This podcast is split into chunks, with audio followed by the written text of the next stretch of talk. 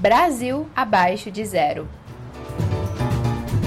Um país tropical na Olimpíada de Inverno.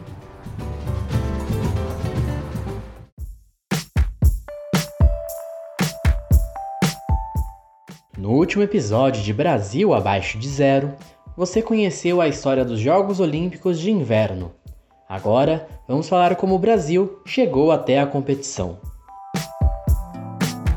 A primeira participação brasileira em um campeonato internacional de esportes de inverno foi em 1966. Naquele ano, o Chile sediou o Campeonato Mundial de Esqui Alpino. Até hoje foi a única vez que a competição foi realizada no Hemisfério Sul, já que todos os esportes de inverno costumam montar seu calendário de acordo com o inverno do Hemisfério Norte. Na ocasião, Domingos Giobi, fundador e presidente do Clube Alpino Paulista, conseguiu autorização do Conselho Nacional do Desporto para formar uma equipe brasileira para a competição. O grupo de quatro atletas do Brasil teve como melhor resultado o 24º lugar de Francisco Giobi na prova combinada.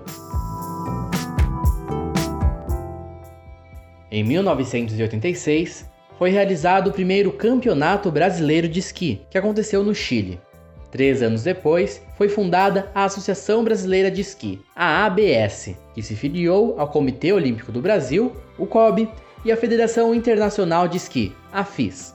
Com a entidade, o Brasil começou a ter participações mais regulares nos campeonatos internacionais da modalidade, conseguindo classificar uma equipe para os Jogos Olímpicos de Inverno pela primeira vez em 1992. Sete brasileiros, seis homens e uma mulher participaram das competições do esqui alpino dos Jogos de Albertville 92 na França. Entre eles, Hans Eber, que foi o primeiro porta-bandeira do Brasil em Jogos Olímpicos de Inverno.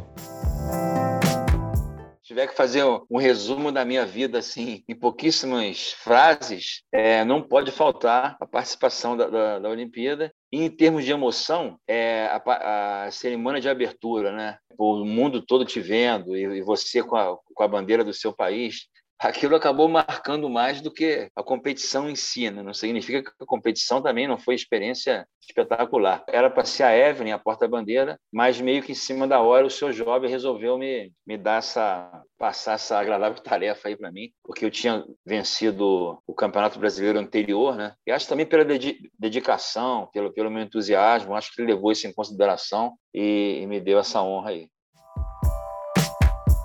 Visando sua primeira participação olímpica, a equipe viajou 40 dias antes para a França para uma série de treinamentos. Mas a falta de experiência da ABS na época, principalmente em organizar os treinos, afetou a preparação dos brasileiros preparação lá na França, já para os Jogos Olímpicos, foi longe do ideal. Para você ter uma ideia, a minha prova forte, a que eu era melhor, que eu sempre ganhei o Campeonato Brasileiro, quase todos que eu participei eu, eu venci, era a disciplina mais técnica, o slalom. Né? Na época era chamado slalom especial, aquele que, a, que as bandeirinhas são mais curtas. Né? A velocidade é menor, mas você faz curvas mais rápidas e intensas. Né? Essa era a minha prova forte. Para você ter uma ideia, chegamos uns 40 dias de antecedência e eu só fui treinar essa disciplina na véspera da prova. A área que a organização disponibilizou para a nossa equipe treinar, ela, ela era permitido treinar só o slalom super gigante ou slalom gigante. Então, isso eu tenho certeza que eu teria um desempenho melhor, né?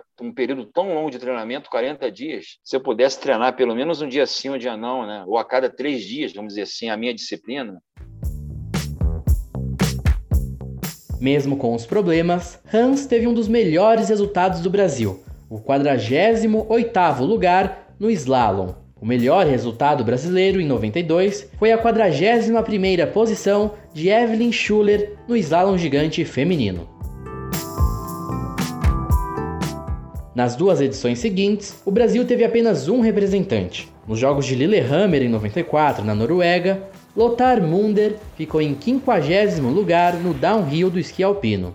Marcela Povian foi o nosso representante nos Jogos de Nagano, no Japão, em 1998, terminando o slalom supergigante em 37º lugar.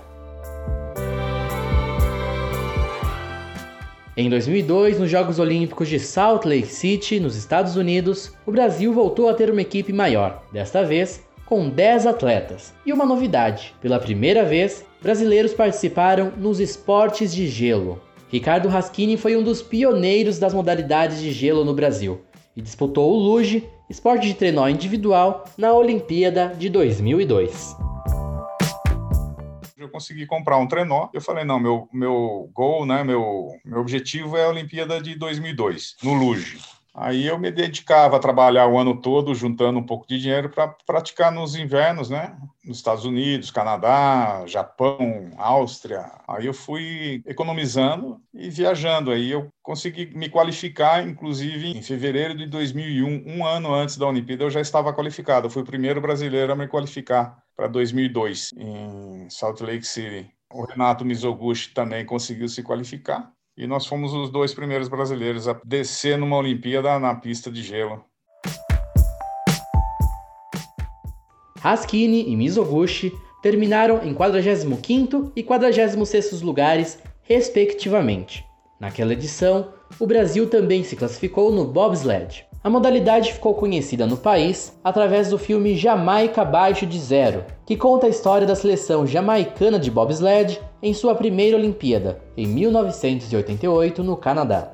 Os jamaicanos recrutaram nomes do atletismo para aquela primeira equipe, e o Brasil seguiu o mesmo caminho, como foi o caso do ex-decatleta Edson Bindilat, que conta como ele chegou na seleção brasileira e como foi sua primeira descida de trenó o antigo presidente ele queria montar uma equipe brasileira, né? Porque ele foi morar em Boston e conheceu o bobsled e a maioria dos times é, do mundo afora aí usam os atletas do, do atletismo pela velocidade, força, explosão muscular. E ele queria montar uma equipe brasileira. Ele viu meus resultados, entrou em contato comigo, perguntou eu sabia que era bobsled, né? falei que não, você já assistiu o filme Jamaica Abaixo de Zero. Mas, ó, assiste aí você... O esporte é aquilo ali, você vê o que você acha, você me fala. Tá, beleza. Eu tinha uns 19 anos na época, assisti o filme com a minha mãe e tudo, viu. Falei assim, não, você não vai para esse esporte aí que é muito violento, que é muito perigoso. Aí eu falei assim, não, mãe, relaxa, não tem problema, né? Mas na verdade eu enganei ela, nem sabia se tinha problema ou não, eu queria conhecer a modalidade. Quando eu cheguei lá no, no, no, no nos Estados Unidos, a primeira reação que eu tive foi igualzinho do filme saiu do aeroporto, tava menos 15 graus. Eu voltei para dentro do aeroporto novamente, peguei todas as minhas blusas, não adiantou nada, continuei passando frio. Aí chegou lá, o treinador falou assim: ó, você senta nessa posição aqui, abaixa a cabeça e não levanta para nada. Putz, grilo, sério? Vamos lá. E se você me convidar para andar de balão, montanha russa, body jump, eu não vou, porque eu tenho medo. Ela falou assim, mas como você desce num treinou a 150 km por hora, sem cinto de segurança, sem nada? Mas, ah, não sei, eu sei que na, eu não sabia o que era, eu fui de cabeça baixa rezando. É uma pista sinuosa de gelo, né, meu? E aquele negócio turbulento, eu falei assim, caramba, meu, o que, que eu tô fazendo aqui? Mas depois passou a linha de chegada, eu falei assim, pô, até que foi gostoso, eu quero ir de novo. E aí foi onde veio, a, veio toda essa paixão pela modalidade. Vindilat continua até hoje na equipe nacional de bobsled, agora atuando como piloto do trenó brasileiro. Somando quatro participações olímpicas, o atleta teve a oportunidade de ser o porta-bandeira do Brasil nos últimos Jogos Olímpicos, em Pyeongchang, na Coreia do Sul, em 2018 foi uma sensação tão incrível, porque todo, como eu falei para você, todo atleta de alto rendimento sonha para os Jogos Olímpicos. Você vai para os Jogos Olímpicos, você é convidado para ser o porta-bandeira do seu país na cerimônia de abertura dos Jogos, então faz todo o esforço que você teve, toda a dedicação que você fez para estar tá ali, todo o esforço, toda a dificuldade que você teve para chegar ali, tudo isso faz valer a pena né? Porque é uma, é uma sensação única, assim, é difícil até de explicar. Nos Jogos Olímpicos de 2006, em Turim, na Itália, o Brasil contou novamente com 10 atletas. A equipe de bobsled do Brasil, que dessa vez teve Raschini como piloto, contou com um reforço de peso, o medalhista olímpico Claudinei Quirino. Claudinei fez parte da equipe brasileira que ganhou a medalha de prata no revezamento 4 por 100 metros na Olimpíada de Sydney em 2000. A equipe brasileira acabou sofrendo acidentes em duas das suas três descidas, terminando apenas no 25º lugar. A pista foi uma das mais técnicas, mais difíceis e todas as outras equipes tinham participado de, de treinamento nessa equipe. E eu cheguei para a Olimpíada, só tive seis descidas e a competição olímpica. E então eu não consegui assimilar bastante a saída e tive problema nas, na curva 14, inclusive. Eu virei lá na primeira e na terceira descida. Mesmo assim, eu não fui desqualificado, porque se você cruzar a linha de chegada e estiver todo mundo dentro do trenó, mesmo ele virado, vale a descida. Então eu consegui terminar a competição, não fui desqualificado. Em 2006, o Brasil fez sua estreia no snowboard, com Isabel Clark disputando o snowboard cross. A prova é feita através de uma série de corridas eliminatórias, onde quem termina na frente avança para a próxima fase. Isabel conseguiu um nono lugar na competição e até hoje tem o melhor resultado do Brasil nos Jogos Olímpicos de Inverno. Na Olimpíada seguinte, disputada em Vancouver, no Canadá, em 2010, o Brasil teve apenas cinco atletas participando no esqui cross country, esqui alpino e snowboard. Nos Jogos Olímpicos de 2014, em Sochi, na Rússia, o Brasil teve sua maior delegação da história, com 13 atletas disputando 7 esportes. Nessa edição, nós estreamos no esqui estilo livre, na patinação artística e no biatlo, esporte que junta o esqui cross country com o tiro esportivo. Em 2014, também foi a primeira vez que classificamos um trenó feminino no bobsled. O destaque da delegação brasileira em Sochi foi Jaqueline Mourão. Ela participou de duas modalidades diferentes, o biatlo e o esqui cross country. Jaqueline é a atleta de inverno do Brasil com mais participações olímpicas, quatro no total, ao lado de Edson Bindilati e Isabel Clark. A diferença é que Jaqueline Mourão também participou de duas Olimpíadas de Verão, disputando o ciclismo mountain bike em Atenas 2004 e em Pequim 2008.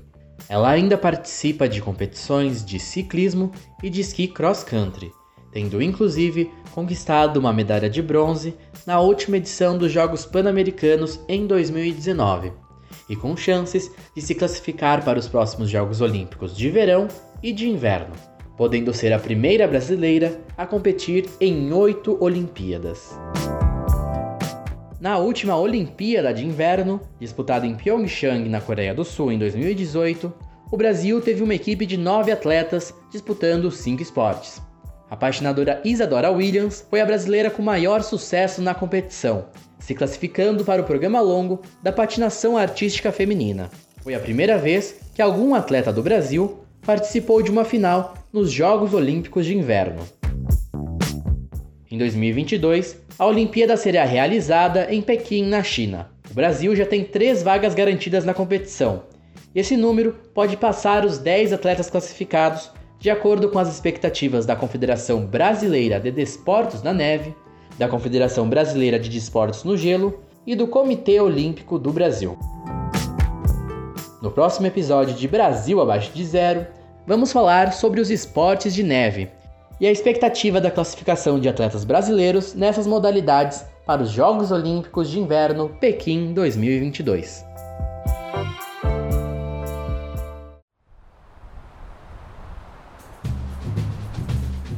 Brasil abaixo de zero. Um país tropical na Olimpíada de Inverno.